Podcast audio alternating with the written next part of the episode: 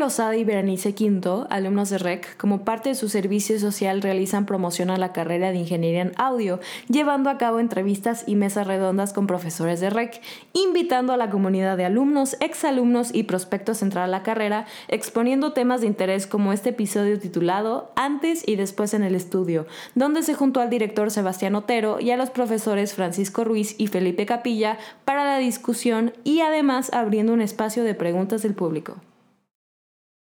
Hola y bienvenidos a todos hoy martes 5 de octubre a esta mesa redonda donde se discutirá cómo eran los estudios antes a comparación de ahora. Yo soy Berenice Quinto y como invitados de honor a la mesa redonda tenemos a los profesores Felipe Capilla, Francisco Ruiz y Sebastián Otero. Y antes de comenzar, les quiero platicar un poquito de su experiencia profesional de cada uno de ellos. Felipe Capilla estudió licenciatura en composición niveles 1 al 6 de acuerdo al Royal School of Music de Londres en el Centro de Investigación y Estudios Musicales, donde participó como maestro de las materias de teoría del sonido aplicado a sintetizadores, técnicas de grabación casera y entrenamiento auditivo y afinación.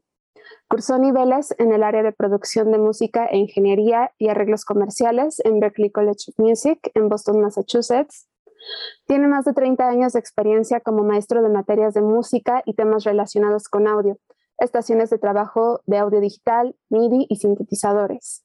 Tiene más de 15 años de experiencia como soporte técnico para las estaciones de trabajo en audio digital Pro Tools, en DJ Design, que luego fue Avid Technology para América Latina.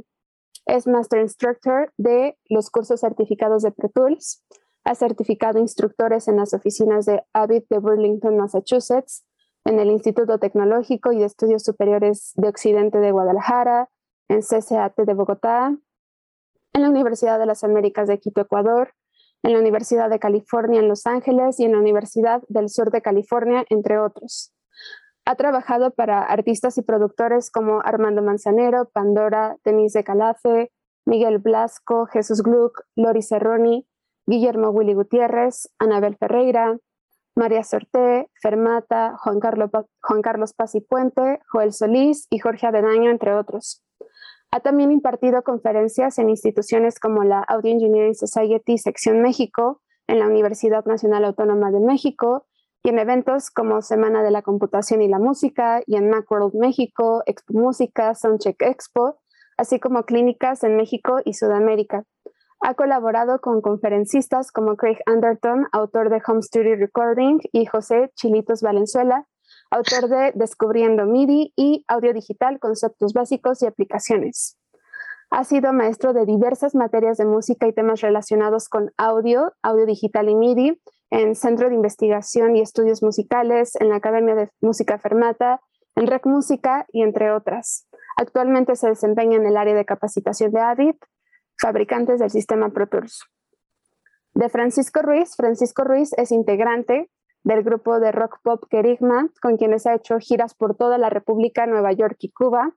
Desde el 95 hace mancuerna con Memo Gil y Mario Santos, coproduciendo infinidad de discos para diferentes artistas como Pandora, Mijares, Cani García, Lucero, Yuri Ragazzi, Daniela Romo, Edith Márquez, Talía, Víctor García, Las Mujeres de Manzanero, Rocío Durcal, Amaury Gutiérrez, Filipa Giordano, Jean Marco, Gilberto Santa Rosa, Kika Edgar. Como músico de sesión ha grabado con todos ellos y además también con Simbanera, Alejandro Fernández, Hash, Timiriche, Benny y más. Participó como jurado en los conciertos de la primera generación de la Academia, la más exitosa de las once realizadas, también fue jurado en casting para la Academia de TV Azteca en sus generaciones 1, 4, 6 y 7. Es director vocal para discos de Hash, Río Roma, Mateos, Marconi, Emanuel y actual bajista titular de Manuel Mijares y del tour Amigos con Mijares y Emanuel en concierto. Como docente ha dirigido grupos musicales a nivel preparatoria en el Centro Universitario Anglo-Mexicano del 83 al 94 y en el Instituto de Humanidades y Ciencias del 94 al 97 y es miembro de nuestra planta docente de Rec Música desde el 2015. Ya por último, Sebastián Autero es empresario, productor musical, ingeniero en audio y consultor en acústica. Él estudió su licenciatura en Berklee College of Music, graduándose con una doble licenciatura en composición contemporánea y producción musical e ingeniería de sonido en 2002. En 2003 continuó sus estudios de posgrado en Rosenlaer Polytechnic Institute del estado de Nueva York, terminando la maestría en acústica arquitectónica a través de la investigación de una plataforma de entrenamiento auditivo para consultores acústicos. A partir del 2005, Sebastián abre su compañía de consultoría acústico en México, empresa enfocada en el diseño acústico arquitectónico, de control de ruido en casa habitación y oficinas. Entre sus proyectos destacan el diseño de estudios de grabación profesional para compañías como Sony, ATV e independientes, así como para artistas, incluyendo estudios para Jesse de Jesse Joy, Zoe, Leonel García y muchos otros. También con acústico ha realizado proyectos para artes escénicas como la Teatrería y Teatro Milán, Foro Lucerna, en la Ciudad de México. A su vez, Sebastián también es productor musical independiente, teniendo a su cargo proyectos de artistas como Lulumena, Seth Luna, Cuatro Estrofas, Marta Gómez y Sandra Arán, así como la realización de música para campañas publicitarias de empresas como Vancomer y Pfizer. Sebastián, a través de Blue Clay Records, ayuda al desarrollo artístico de músicos independientes también. Destacan también sus esfuerzos en la docencia como director, profesor y asesor en diferentes instituciones de educación superior, tales como la Universidad Anáhuac del Norte, Universidad Iberoamericana, el SAE, Fermata y el Tecnológico de Monterrey, Campus Ciudad de México. Durante estos últimos 10 años, sus esfuerzos académicos se han enfocado en REC Música, Centro de Estudios Musicales, escuela de vanguardia tecnológica y musical que abrió sus puertas en 2013 y que ofrece oportunidades para el impulso de profesionales de la industria de la música a través de sus programas de licenciatura. Muchas gracias a todos por aceptar la invitación a este evento y espero disfruten muchísimo la conversación que vamos a tener con ellos tres y entre ellos tres. Pues bueno, como ya saben, el tema de esta mesa redonda es el antes y después en el estudio. Es por eso que quisimos pues invitar a nuestros tres profesores que saben mucho del tema, tienen muchísima experiencia. Lo que vamos a platicar pues va a ser cómo han cambiado los estudios estos a través del tiempo que era el equipo que se usaba antes, la tecnología que se usaba antes para producir música y cómo ellos han experimentado estos cambios y cómo pues se han tenido también que pues adaptar a el audio digital, los softwares, trabajar de otra manera. Entonces, pues si, si quieren comenzar platicándonos algo, igual siéntanse libres de preguntar cualquier cosa en el chat a cualquier cosa les vamos a responder y si quieren abrir su micrófono también para comentar algo, pues estaría increíble también. Pues el más grande, ¿no?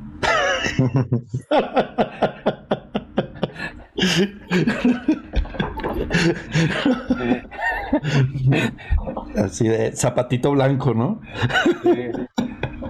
Me estaba acordando de una vez que fue Pancho a grabar un estudio que teníamos ahí en el CIEM y este, pues viendo así, haciendo cuentas, pues sí, es hace 30 años que, que hicimos. Fácilmente.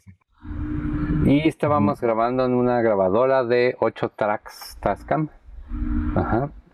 Y teníamos una Mac de las que eran de cubito, así de blanco y negro, con la manzanita de colores, arco iris y todo. Y este, y pues sacándole jugo a los, a los fierros que teníamos. Y digo, claro, había estudios más grandes, pero pues eso es lo que teníamos y que nos estábamos echando relajo, ¿no? Y pues básicamente todo lo que fuera eh, cintas estaba, lo tiraba a la computadora y en la cinta grabábamos lo que fuera vivo y feliz. Recuerdo de esa grabación que, que utilizábamos este sample, algunos samplers estaban de moda, los Ensonic, eh, los, eh, ¿cómo se llama? Los Mirage, eh, utilizamos el IMAX, el IMAX, de, de, de, EMU, de EMU Systems. utilizamos una, si no mal no recuerdo, una caja de ritmos Yamaha RX8, RX10 creo, RX10, que pues eran los, los primeros pininos de las baterías electrónicas en aquellos entonces y, pues el MIDI era relativamente nuevo. El MIDI data de 1900 81, 82. Esa, mira, la, la, tienes todavía, Felipe, no manches. Esta es otra, ¿no? Pero es una RX5, pero igual, igualita esta era la que teníamos. Sí, me acuerdo perfectamente y me acuerdo que me impresionaba cómo programamos. Hay un break así con los, con los diferentes pads de, de, de la, del aparato. Y recuerdo que en, aquellos entonces, eh, eh, los primeros samplers que salieron, yo, recuerdo que haber utilizado samplers en Sonic, eh, samplers los, los, los emo, estos Emax, que de repente sampleaban a 16 kilohertz, a 8 kilohertz, y eso era el gran avance. Vamos, esos eran los pininos de la grabación digital. Eh, eran las primeras cosas que podíamos hacer digitalmente cuando todo lo grabábamos eh, en cinta. Sí, y eh, luego oías la librería que venía con el sampler, decías, wow, yo quiero hacer eso, ¿no? Y lo intentabas hacer y pues no, no te quedaba igual porque no, la librería no la grababan en ese sampler, la grababan en un aparato más grande y te la pasaban al sampler, ¿no? Exactamente.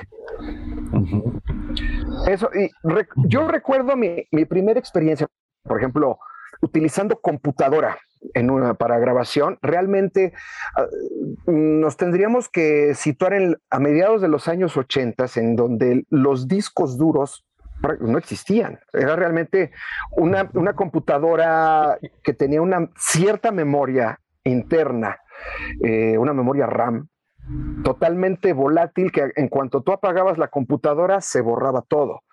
Entonces había que almacenar todo en disquetes de tres pulgadas eh, y media.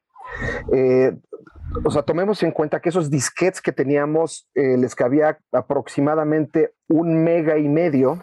En un disquete de esos no podría caber ni siquiera una canción en MP3 actual. Porque una canción en MP3 pesa, no sé, ¿qué te gusta? 4 o 5 megas, pon tú, dependiendo de la resolución, pero no podría caber en uno de esos. Entonces, las computadoras en, ese, en esos momentos empezaron como eh, meramente eh, grabadoras y secuenciadores de datos MIDI que los datos MIDI realmente no pesan mucho. Entonces, sí podíamos almacenar varias secuencias MIDI de, varias canciones en, esos disquetes. Pusimos este, en, la computadora que teníamos en el estudio un drive externo y ya era así como que lujo porque en un, en un drive ponías el sistema operativo y en el otro el key disc del performer porque tenías que tener el, el disco original si no no arrancaba. Y, ya con eso era así de wow, ya no tienes que estar como Rocola cambiando disquetes, nada más así para que arranque el secuenciador. Todavía de, no. De hecho, todas estas plataformas que, hoy en día conocemos como el, Logic, el Digital Performer, todo eso, realmente tienen sus, sus orígenes en secuenciadores meramente MIDI meramente MIDI. Y ya después, con el paso del tiempo, conforme aparecieron los discos duros y las, y, las capacidades para almacenar mayor cantidad de, de data en, las computadoras, fue que empezó el audio digital como grabación digital ya multitrack. De hecho, de los pioneros fueron los, los DigiDesign, ¿no? Este, yo, creo que, yo creo que Felipe nos podrá contar un poquito más de, la historia de, de, cómo surgió Pro Tools, Sound Tools este, y todo, toda esa cuestión. Yo recuerdo el primer Pro Tools, no me acuerdo si era Sound Tools o Pro Tools. Este... Era, bueno, este, siguiendo en orden, este, mientras yo me había retachado de, de Boston y un amigo, este Nacho Rodríguez, se había quedado allá, le toca ir a una presentación del performer, ¿no? Y este, entonces va y ve todo el show y todo y les dice, oye, ¿por qué no tienen distribución en México? Porque pues está muy mal el rollo y todo. Y le dijeron, bueno, ¿por qué no te la avientas tú? Entonces, estando allá y estando yo acá en México, digo, oye, pues a ver, pues vamos a empezar, ¿no? Mándame unas cajitas, vamos viendo qué onda ¿eh? y que se venden, ¿no? Y, oye, pues muy bien, ¿no? Entonces nos empezamos a meter por ahí. Luego sale Digital Performer, ¿no? Que es cuando ya le, le, agregan al MIDI, le agregan grabación de audio digital. Exacto. eran, cosas completamente por separado.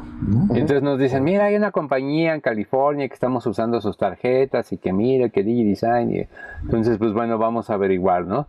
Y nos lanzamos así de trépate al avión y vamos para allá y tocar la puerta y así, ¿no? Y este.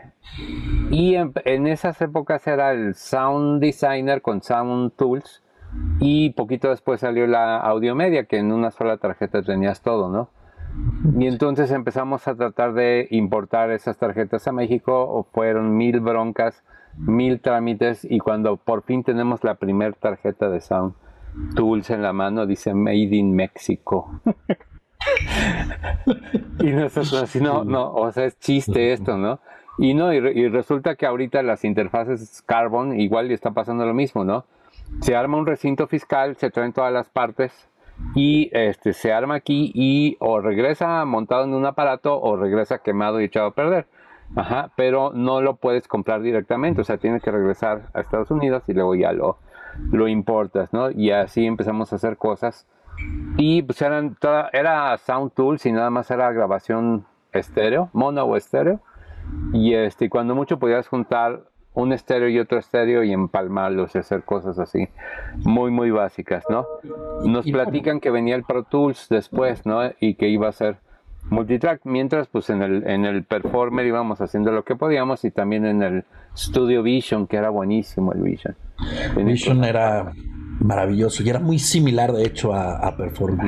Se fue el primer secuenciador. Ahora, pero bueno, ¿qué pasaba antes, no?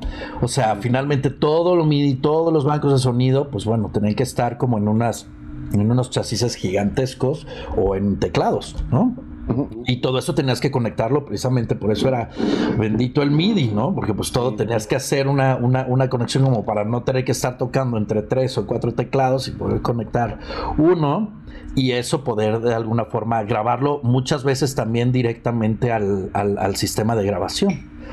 Eh, y bueno, o sea, si hablamos, por ejemplo, de los estudios grandes, pues era muy difícil realmente poder, poder acceder a ellos o muy caros, o tener la grabación en ellos donde realmente se utilizaban los sistemas de grabación analógico, pues era carísimo. Entonces, realmente si hablamos de digital, desde ese entonces empieza a revolucionar el hecho de que podamos realmente empezar a que la o sea, la tecnología realmente ayudó al negocio como tal independiente y a la producción independiente.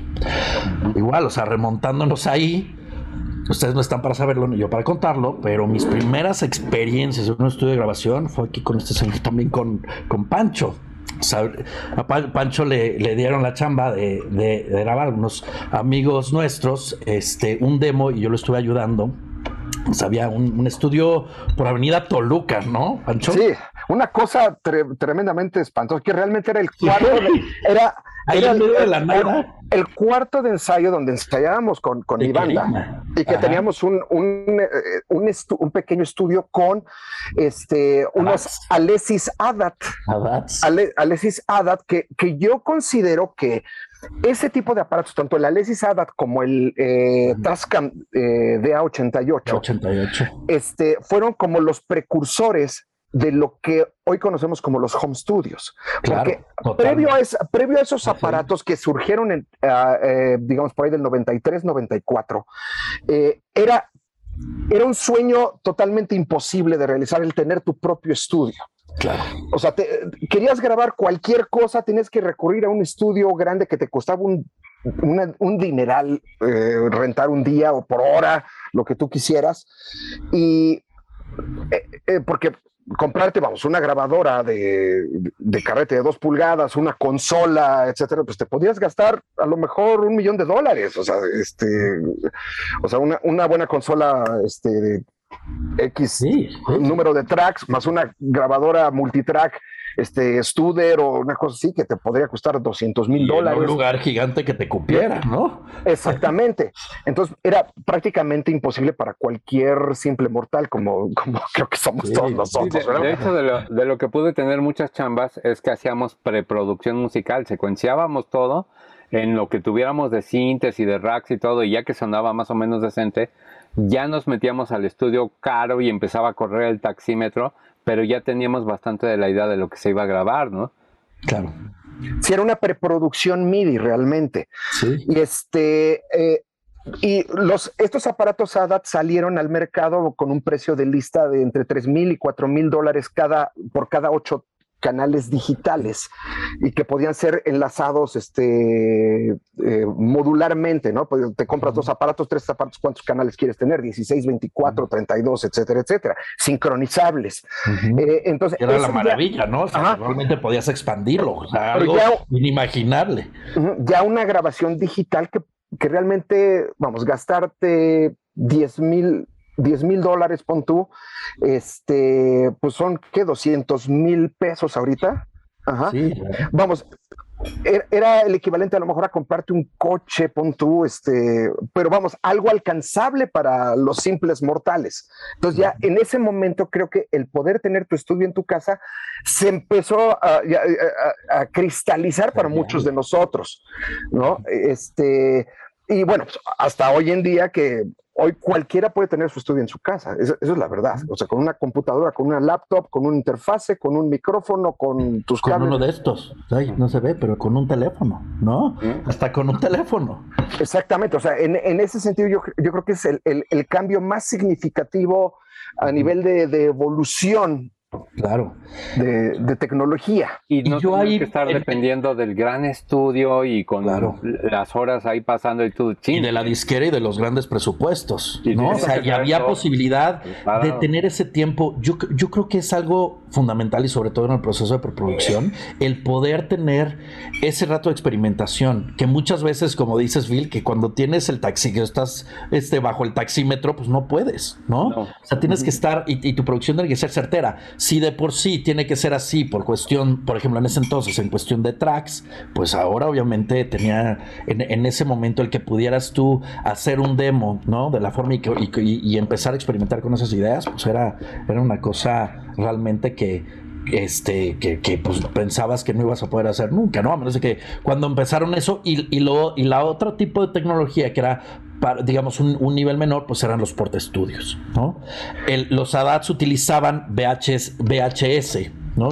Y, que tenías que formatear y tenías que esperar a que formateara. 40 minutos duraba el cassette. Me acuerdo, cuando grabamos ese disco de espectáculo ahí en el uh cuando este, que una tuvimos que quedarnos ahí esperando que formateabas todo el, todo el VHS, ¿no? Para poder seguir grabando. 42 minutos. Ajá, y este, y pues bueno, digo, una parte, parte viaje del oficio en el momento.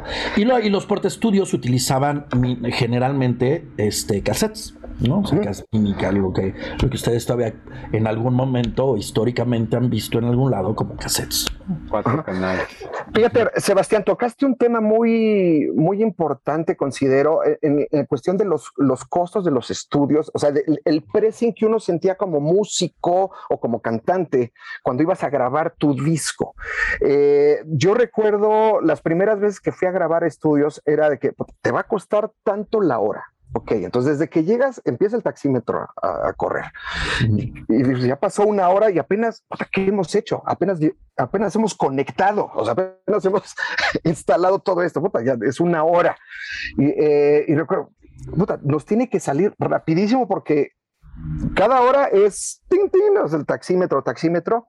Claro. Y recuerdo cómo eh, la primera vez que me tocó grabar con un productor ya en serio, que, con mi banda, que nos produjo un disco, Memo Méndez Guiú. Memo Méndez Guiú, me acuerdo que yo estaba grabando unas guitarras acústicas y unos bajos y, en algunos coros. Él me dijo, Pancho, relájate, tú tranquilo, estamos con buen presupuesto, tárdate lo que necesites tardarte, pero necesito que quede bien.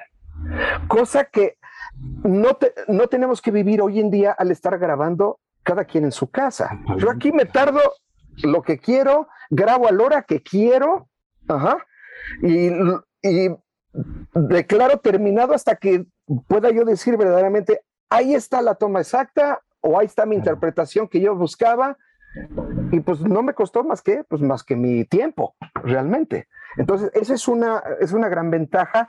Y por ahí, este, pues han ido, eh, gracias a los home studios, eh, no sé si decirle gracias o por culpa de, eh, los grandes estudiotes, como existían el estudio de Polygram, el de Emi Capitol, el estudio de Musart, el de Pro Audio, el de oh, muchísimos estudios, tuvieron que ser tuvieron que cerrar. Tuvieron que cerrar porque, pues, de repente empezaron a tener menos, menos, menos, menos chamba. y realmente estudios grandes, hoy en día aquí en la ciudad, bueno, puedes hablar de Sony Music, este, y han surgido algunos nuevos estudios como Valenzo, Estudio 13, este, Honky Tonk del, del Torta, este, eh, pero cuates clavadísimos que, que, se han encargado de, de, comprar equipo muy, muy especializado, que a lo mejor no tienen tanto tanta superficie en metros cuadrados y una consolota tan grande como tenían aquellos estudios de antaño, sino que se han visto como más eh, eficientes en lo que adquieren de equipo y, pues son los pocos que tienen acaparado ese, mercado de, grabación cuando tienes que grabar algo más grande. Yo, por ejemplo, yo, yo hace dos años produje un disco para mi banda Kerigma en donde el 80% de lo que grabamos lo grabé aquí en mi casa, aquí en mi estudio, y solamente renté un día de, en estudio 13 para grabar las baterías. Ajá. Cosa que hubiera sido impensable en, en, los años 80, años 90. Todo lo teníamos que grabar en el estudio grande. ¿Y cuánto te cuesta eso? Entonces, puedo decir que eh, ese disco, ¿cuánto me costó la grabación? Me costó 7,500 pesos de un día de grabación en el estudio 13, más el tiempo que le invertí aquí en mi casa, por supuesto. Claro. si, quieres, si quieres convertir eso sí, bueno, y tu equipo y todo lo que tienes en tu casa, pero digamos que eso ya estudio y, lo podrías prorratear entre todas tus producciones. exactamente. Ahorita Sebas nos tiene una pregunta, bueno, alzó la mano. Entonces, Sebas, abre tu micrófono y eres, comenta lo que necesites. Primero que nada, gusto saludarlos.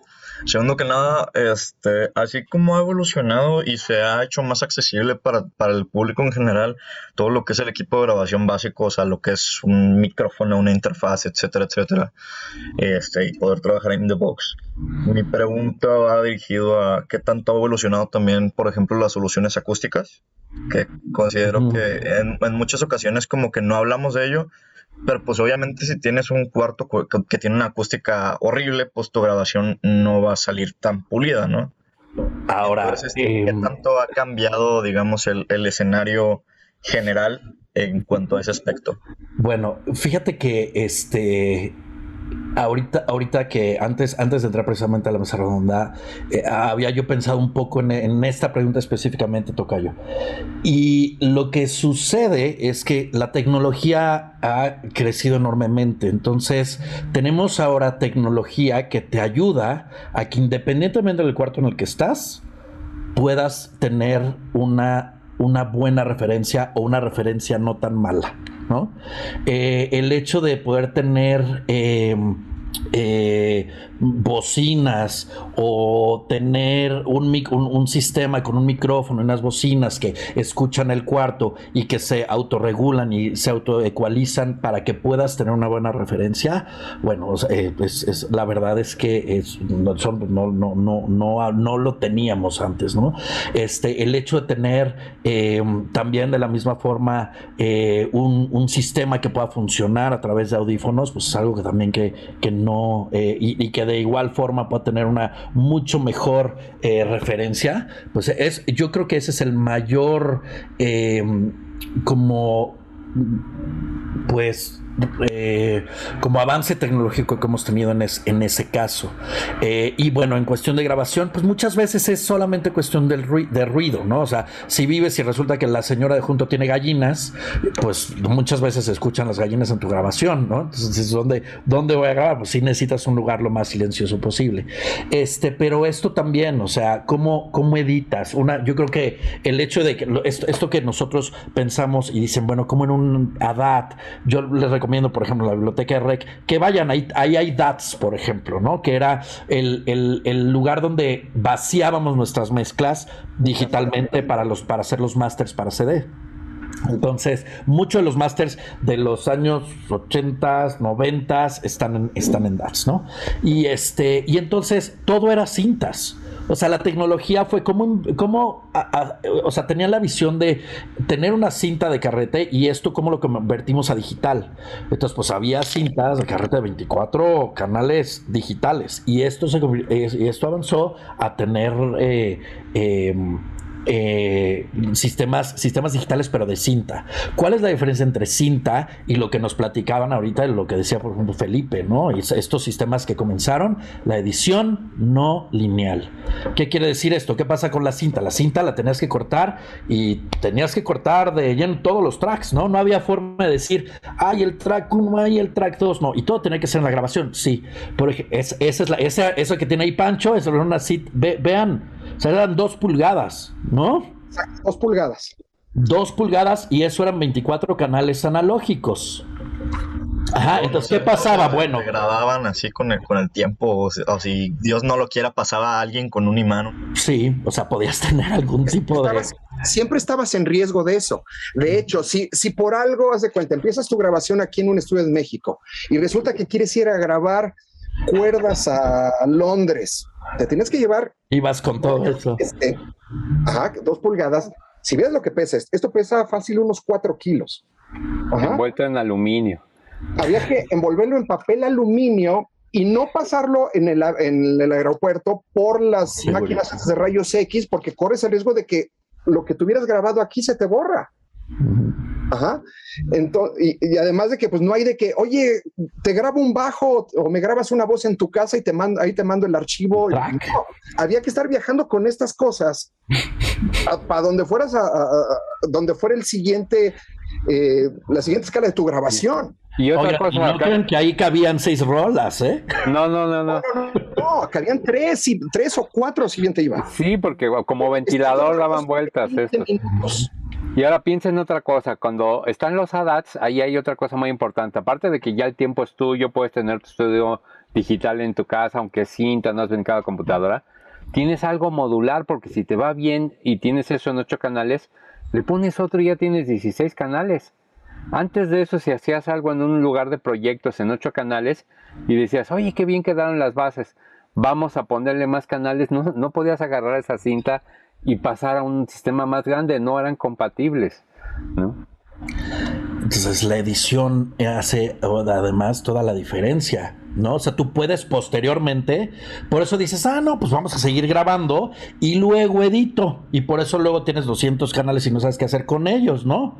Exactamente. Aquí había, aquí había que verse uh, verdaderamente valientes este, en, cuestión de que tengo 24 canales y no me puedo pasar de eso. Entonces tengo que pensar exactamente cómo voy a repartir esos 24 canales. ¿Cuántos canales voy a utilizar para la batería, por ejemplo? Nosotros grabamos la batería en cinco canales grabamos el bombo en un canal, la tarola en otro, el hi-hat en otro y el, y el otro, y en otros dos en estéreo, digamos, un par estéreo, overs junto con toms. Ajá. Pregunta aquí, por ejemplo, Carla, eh, Carla, este, eh, que si se nos llegó a, borrar alguna vez algo. Eh, a, nosotros nos llegó a pasar que por accidente, o sea, ¿qué pasaba cuando tú le ponías récord a, a algún canal? Pues empezaba a borrar lo que estuviera grabado antes en ese canal. Entonces había que tener una bitácora, lo que digamos un, un eh, eh, cada canción, a ver si se alcanza a ver aquí esta hojita. 24 cuadritos y entonces en cada cuadrito tenías que anotar. En el cuadrito número 3, que es el canal 3, está grabado el bombo. En el 4 está la tarora. En el 5 este, el bajo o lo que tú quisieras, ¿no? Y una vez el asistente, yo recuerdo una vez que el asistente olvidó poner dónde estaba grabado el hi-hat de la batería, el contratiempo, y moles, borramos el, borramos el, contratiempo del el track del contratiempo y bueno, pues esa rola se fue sin contratiempo, o sea, se fue sin, eh, vamos, sonaba por lo que se llegaba a colar del micrófono de la tarola o los overheads lo que sea, pero sí llegaban a suceder este tipo de accidentes eventualmente. Y tenías que ponchar con mucho arte porque la cabeza de grabación estaba aquí, la de reproducción estaba acá. Entonces tenías que adelantarte al ponche y sonaba horrible, sonaba que lo habías mochado y se ponía así, no, espérate, ahorita que lo oigas ya va a sonar bien. Si eso hay que Pro Tools te deje el punch y luego ya tú lo ajustas. No, bueno, o sea, eso era, era una de las grandes artes que tenías tú como ingeniero que, que, este, que, que, que estudiar y que hacer. Y si tú eras el asistente en la grabación y el ingeniero te dejaba este, eh, moverle un rato y, y, este, y utilizar la grabadora, hay de ti si te, si te equivocabas, ¿no? Creo que Frida tiene una pregunta feliz. La mía es muy cortita, pero justo quería hablar de la edición porque haciendo ahorita como mi de proyecto de producción avanzada, como que me he dado cuenta que tenemos una fijación muy grande en como que todo esté a tiempo. Y que no vaya a haber un beat menos o un beat más o no vaya a ser que entró en contratiempo en vez del uno. Y como que para mí, y mi pregunta y es más bien como su opinión, porque en mi opinión hay muchas cosas y hay muchos tracks que yo no edito porque no quiero darle ese sentido de a fuerzas en el tiempo. Y no, obviamente, bueno, ¿no? O sea, no es una canción que está toda a destiempo, ¿no? Me imagino, o sea, obviamente si es un instrumento así, pues sí, sí tienes que hacer algo, ¿no? O cambiar de músico. Pero esas mini cositas como que he visto que las tenemos muy apegadas ya que sé que es algo que no podían hacer antes. Entonces, este, más bien lo que yo quiero es como su opinión en cuanto a no editar todos los tracks. Ok, por ejemplo, me llegan muchos casos así de, oye, es que otro maestro me está diciendo que el beat detective y que cómo le hago y que cómo le pongo. Y siempre que doy esa clase digo, a ver, lo mejor es estar bien ensayaditos, practicar muchísimo con el metrónomo, llegar al estudio bien practicaditos y tocar libremente. Y si te adelantas o si te atrasas o quisiste moverle o que el groove, hacerlo libremente, ¿no? Y ahora, hay casos en los que tienes que entrar a arreglar algo que está descuadrado y les vamos a dar clases de eso y los vamos a poner a hacer mucho de eso, pero es mucho más sano cuando es humano. Ahora, cosas que puedes hacer con el Beat Detective que son humanas, ¿no? O sea, cuando vas a, animar un, siempre pongo ese ejemplo, ¿no? De un, algo en cine como el Gollum, ¿no? pues pones a Alan Serkis, le pones puntitos acá en cada articulación y un chorro de puntitos en la cara para capturar el movimiento humano y aplicárselo al Gollum o al dragón o a lo que vayas a animar. Ava. Sí, Ava, sí, está buenísimo. Ok, y este, ellos a ellos mismos, ¿no? Entonces, pues valorar eso, ¿no? O sea, cuando estoy poniendo aquí un puntito, le digo, marca el 1 y marca el 9. si quieres hacer super cuadrícula de todo y va a ser todo robótico y así cuantizadísimo, ¿no? O dices, a ver, confío en el baterista y voy a pescar por lo menos el uno de cada compás y el bajista que llegó tarde y desvelado y nunca no era amigo del metrónomo, pues lo voy a empatar al bajista con el con el bombo, ¿no? Por ejemplo, ¿no? Y pues digo, lo humano tiene su valor y la imperfección es, es una característica feliz. Y también otro, punto, que muchas veces este, también caemos en esa exageración, como así como dice Frida, de que lo vemos en la pantalla, vemos, es que ve el bombo y ve dónde está el bajo, están ligeramente, espérate, guíate por el oído. O sea, te juro que cuando grabamos en cinta, no teníamos una pantalla enfrente.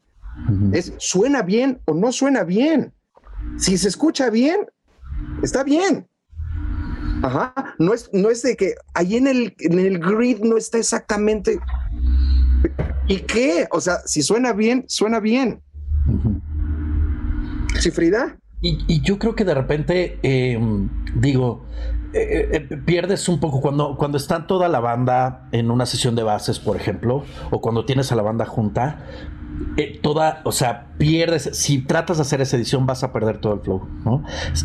si tú estás en una sesión de muchas veces es, e, ese tipo de arreglos, pues es porque algo sucedió en la sesión de Overdose, ¿no? Y este, y ahí es donde, pues, o sea, como que al, músico cuando está ya solito en el estudio, eh, como que no, es, esa, esa misma sinergia con los demás músicos. Entonces de repente es donde de, alguna forma tienes que, tienes que tal vez que editar algo más, pero definitivamente puedes llegar a perder esa... Ahora, eh, lo que pasa es que eso se ha definido también por estilos musicales, siento. Entonces, obviamente, si es una canción de reggaetón, muy probablemente necesites para que suene como reggaetón así, ¿no? Entonces, entre más cuadradito estés, va a, ser, va a, sonar, va a sonar más a ese estilo en particular. Porque el concepto así es. Porque el, exacto. Gracias.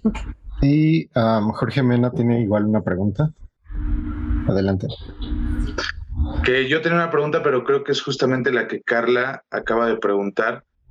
Va mucho por eso, ¿no? O sea, ¿qué, qué tanto la tecnología o más bien qué tanto se ha sacrificado la musicalidad, el, digamos, la, la perfección en la ejecución, pero la perfección humana me refiero, ¿no? Porque, pues, digo, actualmente ya no se ven músicos como, por ejemplo, en su tiempo eran los de Toto, ¿no? Que grababan todos los discos, o Jeff Porcaro que grabó todas las baterías de los 70s a los quién sabe cuándo, 90s.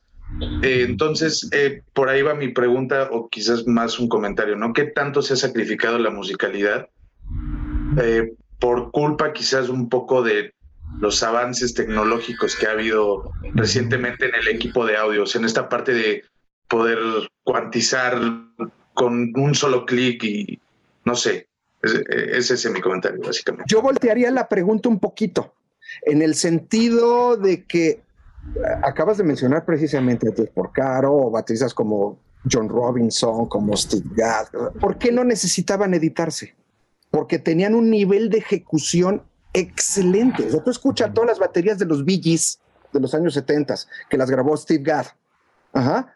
Y es el cuate, es un reloj, es, o sea, es un, maneja un timing tan impresionante que no necesita nada de edición. Claro. Ajá.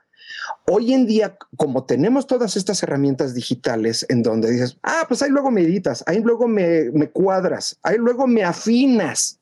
Ajá.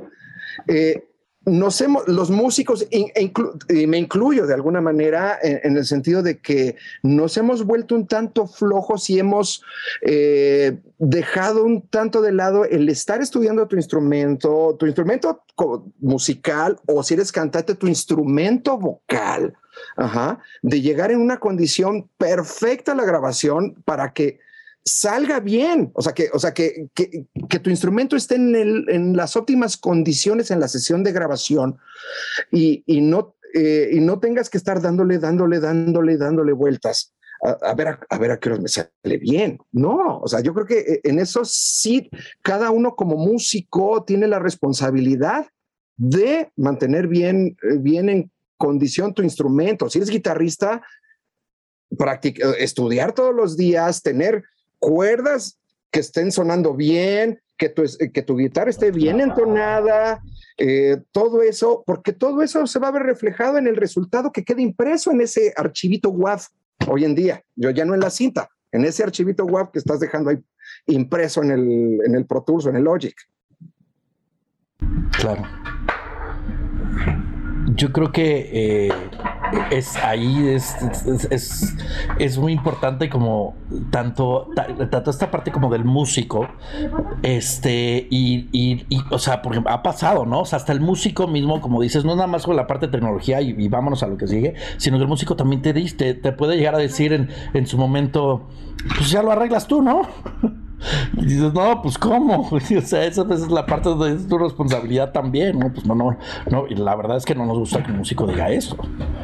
Mira, también te puedo decir, este, alguien alguna vez este, le preguntaba, creo que Humberto Gatica, gran ingeniero de, grabación y de mezcla, que, oye, ¿cómo le haces para que suene tan bien tus, tus discos? espérame, es que todo parte de que esté bien tocado, de que esté bien interpretado. También alguna vez esa, esa, pregunta vi que se le hicieron algún a Mauricio Betancourt, excelente ingeniero de, de, de, sala en conciertos. ¿Por qué suena tan bien esta banda? O sea, ¿por qué? ¿Cómo le haces para que suene bien? Espérame, eso viene de origen desde el escenario, de que tengas músicos que estén tocando bien cuadrados, bien afinados, bien matizados, con buenas dinámicas, y eso facilita muchísimo el trabajo de los ingenieros. Claro. Enormemente. Eh, fíjate que en, mi clase de señales en el estudio 1, eh, eh, una de las cosas más importantes, siempre que veíamos como, el, como la parte del flujo de señal, yo digo, siempre les digo, el flujo de señal empieza con el músico. O sea, si tienes un buen músico y tienes un buen instrumento y luego tienes un, puede ser el cuarto, ¿no? O como, o como puedas, pero, pero la microfonía es más importante. Y de ahí ya hacia donde lo pongas. Pues si tú tienes un buen músico y tienes un buen instrumento, ya le hiciste. Por ejemplo, yo tengo como una duda. Es como si hace 30 años alguien les hubiera pedido consejo, no alguien rico, sino alguien así, como decía Panchito, como humano mortal como nosotros que quería poner su estudio como que le hubieran recomendado adquirir hace 30 años? Bueno, ahí el MIDI se lanzó en 84. Ya para el 90-91, que es hace 30 años, ya estaba bastante establecido. Y pues yo habría recomendado este, la que platicábamos hace rato, la Tascam 388, que era cinta analógica, ¿no? Porque todavía no estábamos listos como para cosas digitales este, en, la computadora, ¿no? Y entonces lo que hacíamos es alguna interfaz MIDI que tuviera muchas entradas, muchas salidas MIDI para todos tus módulos que pudieras tener y pedir prestado. Y, este, y eh, ponías eh, código de tiempo en un canal, ¿no? El, canal 8 tenía un switchecito y grababas así como lo, lo, que platican de estripear el, el ADAT, pues acá era estripear la cinta de principio a fin. horas, minutos, segundos, cuadros por segundo. Ajá, entonces ese, lo, ese código lo recibe la interfaz, se lo mandaba a la computadora y ya en tu computadora veías a qué tiempo echabas todo y esto. Entonces tenías la computadora con módulos, con un gran mixer, la mezcladora que más canales le pudieras meter de cintas, y eso lo ibas grabando de poquitos en poquitos canales en, en, cinta, o en muchos casos ni los grababas, o sea, la cinta metías todo lo que pudieras de guitarras vivas, voces, coros, este, no sé, cosas humanas y felices, y a la hora de mezclar tirabas la computadora con toda la secuencia y lo que grabaste en vivo en esos siete canalitos que tenías. Eso habría recomendado yo como para algo más, era lo que seguía del portastudio, ¿no? La portastudio tener el cassette que tenías, si eran dos canales de ida y dos canales de vuelta, agarraba, los cuatro canales en un solo sentido y, este, y lo ponías al doble de velocidad, o sea que un, lo que duraba un cassette ahora te duraba la cuarta parte, ¿no? Que 15 minutos eran muy decentes. y, este, y entonces la 388 ya era carrete de un cuarto de pulgada, ocho canales, este, reducción de ruido y eso estaba, pues era como una portaestudio grandota, ¿no? Y no ten, o sea, en cuestión de efectos, ¿cómo, cómo sería eso? Entonces, en, en alguno, teníamos, había una, ¿te acuerdas? En la innombrable. Ah, bueno, tenía, estaba la, la reverb, ¿no? En cualquier estudio era ah. la reverb, ¿no? Y luego salió una de Zoom que eran cuatro reverbs. Era increíble esa cosa. Hasta compramos una así, me acuerdo que fui en Radio Shack encontré una cinta en cuarto y la usamos. Sí, padrísimo. Entonces, pues no, no tenías tanto efecto, ¿no? Así como gente que, que se le acaban los 10 inserts. No, o sea, y era aquí en México, o sea, los estudios y la gente que tenía como estuditos en su casa, así usaban mucho estudios y este, este tipo de máquinas. Y, luego eh, nos, nos, tocó que nos, nos llamaban en este Warner cuando venían a grabar los italianos y los españoles, porque sí tenían una reverb lexicon increíble y tenían un harmonizer Eventide y ya, ¿no? no tenían ni cintas ni nada. Entonces nos contrataban para llegar al estudio con, más efectos y con más cintas y racks y cosas para, para completarlo el estudio tradicional que tenían, ¿no?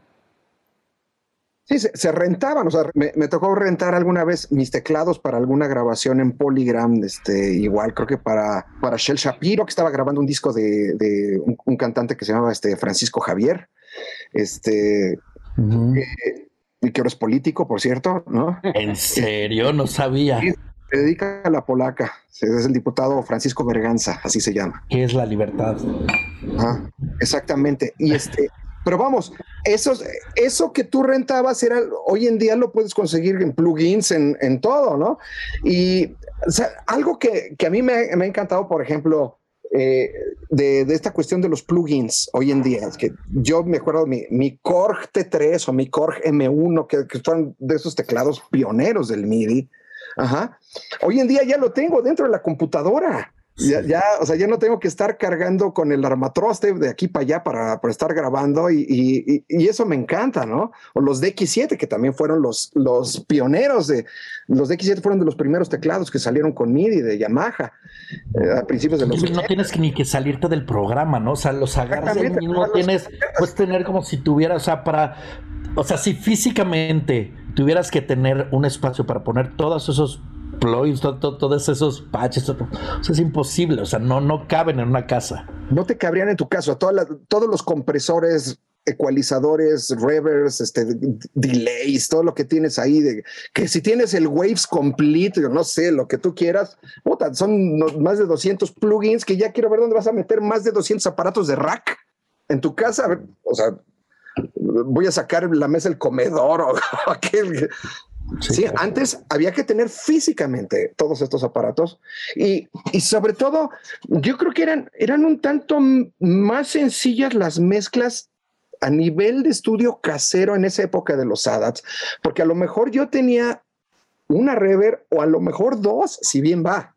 Y con esos dos aparatos de rever de rack, había que darle rever a todo lo que necesitaras en ese momento. Eh, hoy en día, pues tú puedes tener una rever para la voz, otra rever diferente, no, no, pues otra rever de otra cosa, de, de, Arturia para, este, para la tarola y otra rever de no sé qué, para las guitarras, y de repente es un atasque de revers. Y las guitarras ya con el color que iban a quedar, ¿no? O sea, no es de, ah, luego le hago reamp o algo, no. Que creo que esa es una diferencia, hablando, por ejemplo, eh, o sea, bueno, si nos vamos, remontamos todavía mucho más atrás, cuando empieza los sistemas multitracks, pues era eso, había cuatro canales, ¿no?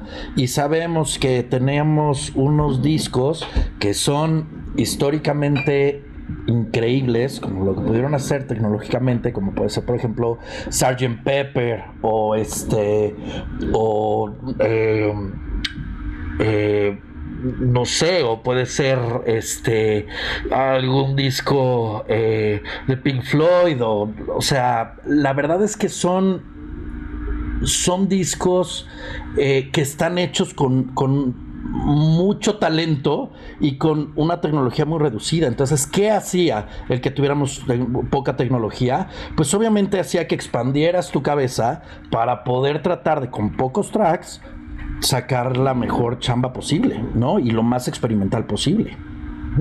Sí, tomemos en cuenta que es, el, el Sgt. Peppers que estás mencionando, Sebastián, fue grabado en cuatro canales nada más. O sea, yo me gustaría retar a cualquiera. O Pet Sounds, o no, o sea, cualquiera de estos. Que grabe una producción, una rola, una rola, en, nada más puedes utilizar cuatro tracks. A ver cómo le haces. Sí. Está muy, muy cañón. De hecho, grababan ya incluso las voces, las grababan con efecto, ya con el efecto que, que, iba a llevar. Tú escuchas la voz de John Lennon en, en Lucy in the Sky with Diamonds y ya venía con reverb. Claro, tenías que estar pensando sobre este, esto lo mencionamos en esa clase porque el proyecto final es eso, es que puedas hacer con muy pocos tracks en eh, eh, algo, ¿no? O sea, bueno, una, una, producción así, como que, en realidad estás grabando muchas, muchas cosas, pero es, es un proceso como de premezcla y de mezcla y tienes que estar seguro de lo que vas a hacer porque vas a empezar a empatar instrumentos y más instrumentos en un solo track, ¿no? A veces en mono. y ya después no los puedes separar. Entonces era, era, un, era un proceso muy valiente. Hubo un trabajo que tuve eh, buenísimo de los primeros trabajos que me tocaron. Era en Música Steel, que hacían mucho jingle. ¿no? Entonces estaba yo en el estudio de maquetas y teníamos una grabadora Otali de ocho canales. ¿no? Entonces lo primero era grabar al baterista, porque si era batería, batería, feliz. Y, este, y entonces la grabábamos en seis canales eso lo pimponeábamos, o sea, lo vaciábamos a dos canales y borrabas la batería original y luego encima metíamos ya bajo, teclados, coros, todo, ¿no? Y este, pues ahí aprendes mucho a, pues la batería ya se va a quedar como la pasaste, ¿no? Si, si te quedó mal, ya quedó mal. Había que ser valientes. Sí, por ejemplo, ahorita tenemos como ese problema de que nunca terminamos una producción porque siempre queremos estarle cambiando algo porque cada día escuchamos las cosas diferente y tenemos una perspectiva diferente y nunca la terminamos. En cambio, yo creo que así de que ya no le puedes mover nada también es como un reto a ti. Así ya, así ya está, déjalo, así suena bien, ¿no? Sí, y hay veces que en, la decisión, o por ejemplo, porque no se editó bien, eh, o sea, tenemos varias, varias broncas. O sea, finalmente la mezcla también era toda una coreografía con mucha gente, o sea, porque había que hacerla en el momento, o sea, no existía realmente la automatización. Entonces, pues había errores, ¿no? Y muchas veces escogías la mejor de todas, ¿no? O se te acabó el tiempo de estudio, o ya no hay presupuesto, entonces era, era, era más riesgo. Me acuerdo de una metida de pata que tuve que no salí de grabar a tiempo y al final del jingle alguien dijo, pues repetimos la toma, ¿no? Y se quedó grabado. La toma infinita porque cada vez se volvía a oír, oye, pues la repetimos, ¿no? Oye, pues la repetimos. Hasta que alguien dijo, ¿quién está diciendo que se repita? Y estaba grabado en la cinta, fue mi error. wow. O si tenías suerte, te, pasaba un, happy mistake, ¿no? Y sonaba bien. Y sí, también había esos accidentes, por supuesto que sí, ¿no? No sabías qué y por dónde está pasando. Resulta que tenías ruteado tal vez una voz o algo por algún periférico y estaba sonando increíble y el productor dijo en ese momento, así se queda. ¿no? O grábenlo. Si tú escuchas, por ejemplo, Erwin and Fire, la famosísima rola September, ¿no? Ya hacia al final de la rola, los metales, hay pifias de la trompeta y que quedaron ahí grabados, pero se ve que estaban grabando todos al mismo tiempo y prefirieron dejarlo así por el espíritu que había agarrado la toma. Ajá. Claro. Prefirieron, no, esto se queda así porque tiene magia, aunque tenga esos errorcitos.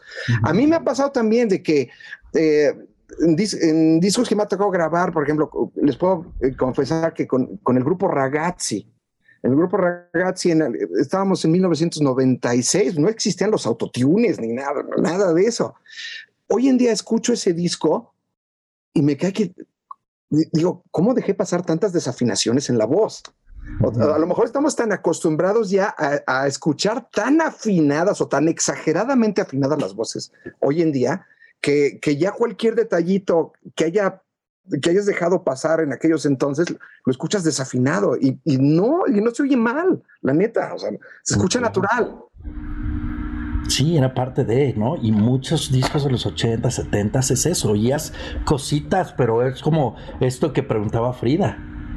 O sea, eso le da, o sea, siempre he dicho que ese, o sea, el grabar es como es, como tomar una foto que se va a quedar para siempre, para toda la vida.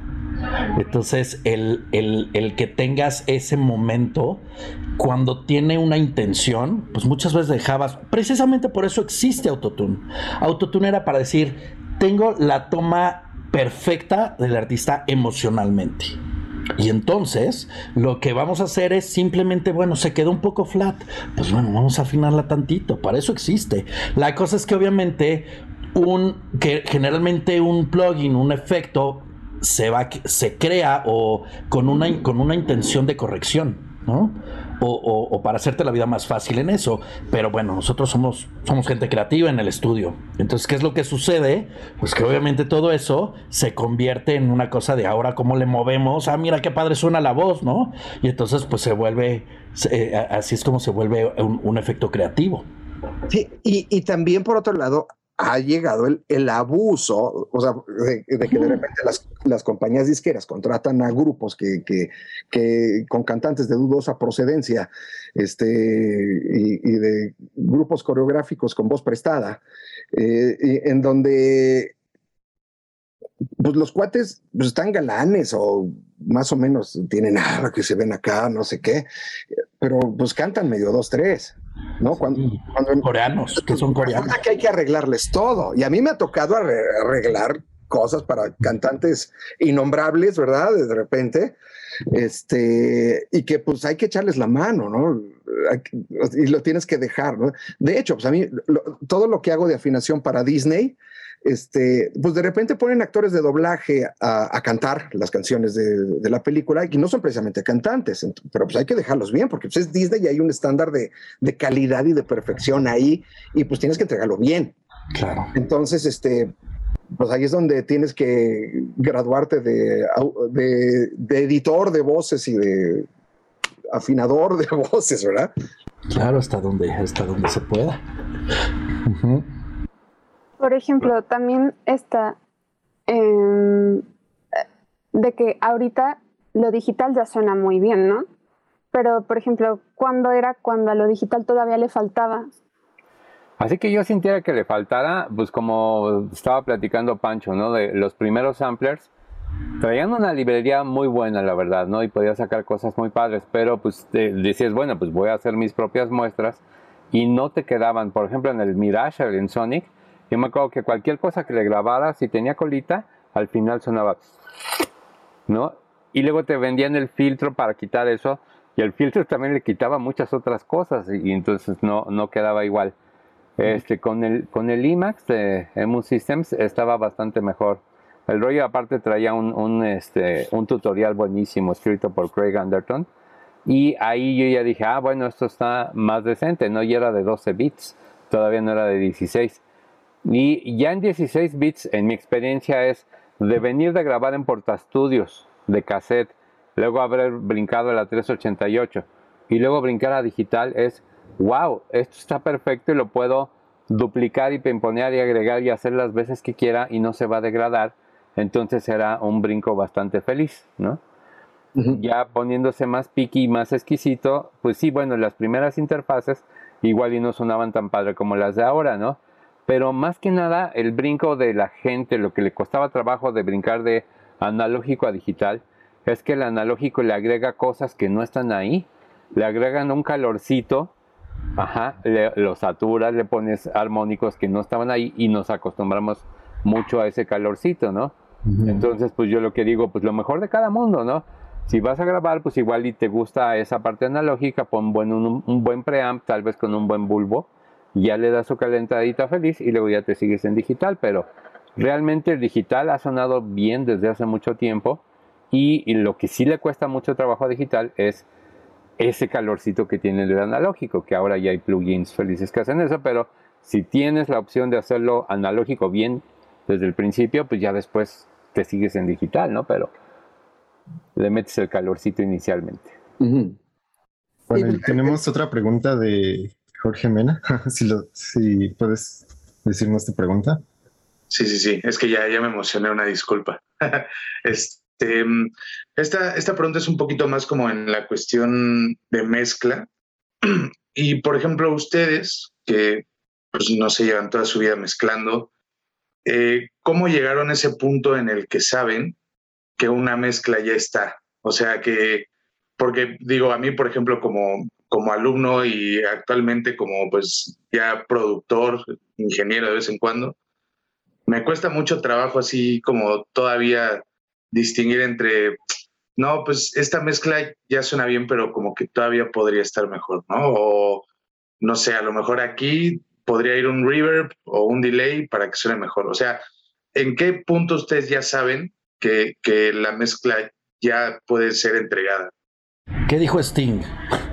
Las mezclas no se terminan, se abandonan. Bueno, conozco algún algún este ingeniero. Me tocó una vez trabajar en una en una producción. Estábamos terminando la mezcla. O sea, yo decía, ¿qué está haciendo? O sea, el ingeniero así de, sí, como que ya, yo, lo oigo bien, ¿no? Terminó y, y borró todo. ¿Y yo qué? O sea, voy a empezar de nuevo. Y sé de un productor este, de una banda conocida este, de rock aquí en México, que es lo mismo. O sea, es baja todos los faders y es de adiós, ¿no? Vamos a volver a empezar. A mí se me hace de locos. O sea, yo creo que en sí va a ser, o sea, digo, a menos de que realmente haya errores garrafales, ¿no? Pero, bueno, pero en mi experiencia creo que es algo que se va construyendo. Tienes que darte tiempo, ¿no? En la parte auditiva como para dejar descansar un poco y tal vez irte a otra rol y luego regresar y demás, pero yo, yo confío mucho, yo, yo tengo esto que dijo Sting muy, muy grabado, la verdad, porque si llega un momento en el cual dices, ya, ya. Y tú muchas veces como productor es muy importante decirle al ingeniero, ya suena bien, ¿no? Sí, y cosa que hoy tenemos la bondad de que podemos hacer save, recall, este, y, continuar con el trabajo al día siguiente. Antes, cuando trabajábamos con una consola analógica, era de que si no terminaste la mezcla hoy, voy a continuar mañana pues, esperando que nadie le mueva nada a la consola para, para seguir con todo como tal como lo dejé. Entonces sí, ay, así era, era complicado la, la situación. Bueno, y yo igual tengo una pregunta. Por ejemplo, nosotros, eh, desde que empezamos nuestra carrera como productores y desde que empezamos a aprender producción, pues realmente empezamos agarrando la computadora, incluso el celular, y no hemos tenido contacto con nada que sea como analógico. O sea, no hemos podido, eh, solo a través de la escuela hemos tenido la oportunidad pues de utilizar la consola, de utilizar bien los monitores, de utilizar los ecualizadores, pero mi pregunta va como, ¿qué son estos uh, como equipos que están en REC que ustedes como nos recomendarían muchísimo probar para para imprimirlos en nuestras mezclas, usarlos como efecto, todo este tipo de cosas. Yo te diría, agarra a Eduardo de la Vara tocando un Fender Rhodes, quítale la tapa, ve cómo funciona, entérate que es un, un, algo eléctrico, no es electrónico, qué pedales le puedes poner y bueno, eso como ejemplo para aprender historia de qué se usaba para qué, ¿no? Entonces, para no agarrar cualquier plugin y ponerle, pues saber históricamente qué, qué se usaba. Y... Híjole, este, bueno, em, tenemos, por ejemplo, en, cuestión de compresión, una compresión muy utilizada en los estudios de lo que tenemos, pues son los distressors, por ejemplo, ¿no? Creo que es un buen, un buen compresor. Eh, yo mucho me, gusta que prueben los ecualizadores de la Sony, por ejemplo. ¿no?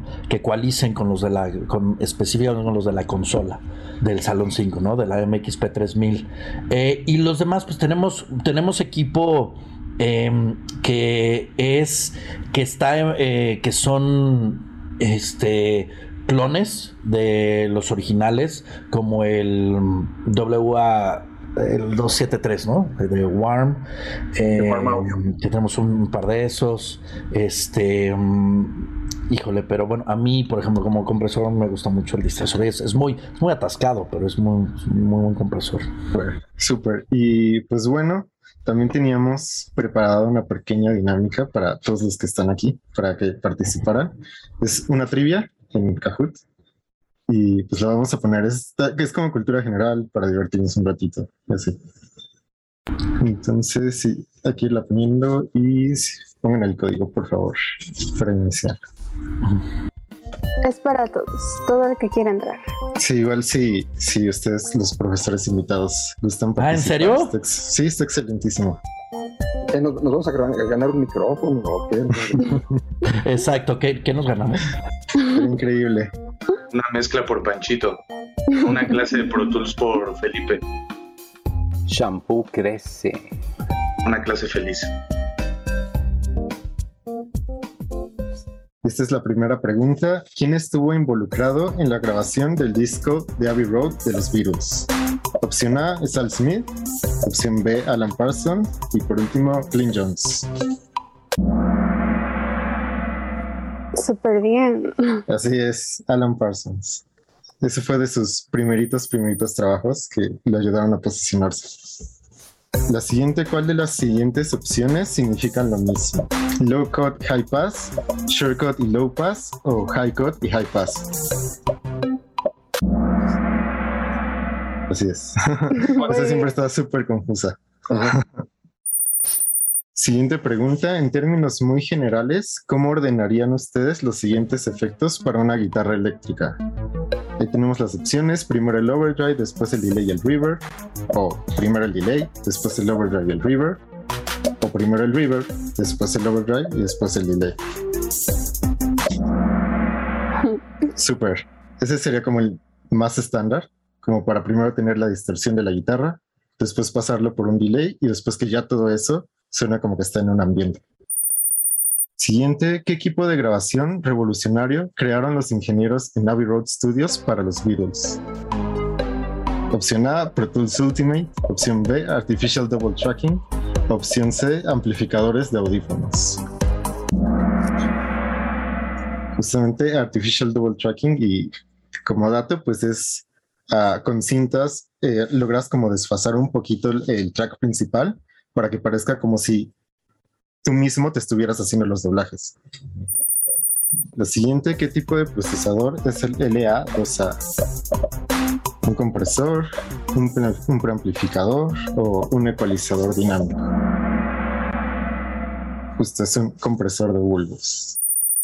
Ok, esta es como más de ingeniería. Si la señal de entrada de un compresor es de menos 10 decibeles y le ponemos un threshold de menos 20 decibeles con un ratio de 2 a 1, ¿cuál sería la ganancia que saldría? Listo, esta fue la más difícil. Nada más para terminar así. Súper bien. Valeria y primero. Felipe. Felipe. Bravo. Maestro. Maestro de maestros. Pues, pues, muchas gracias por venir a todos.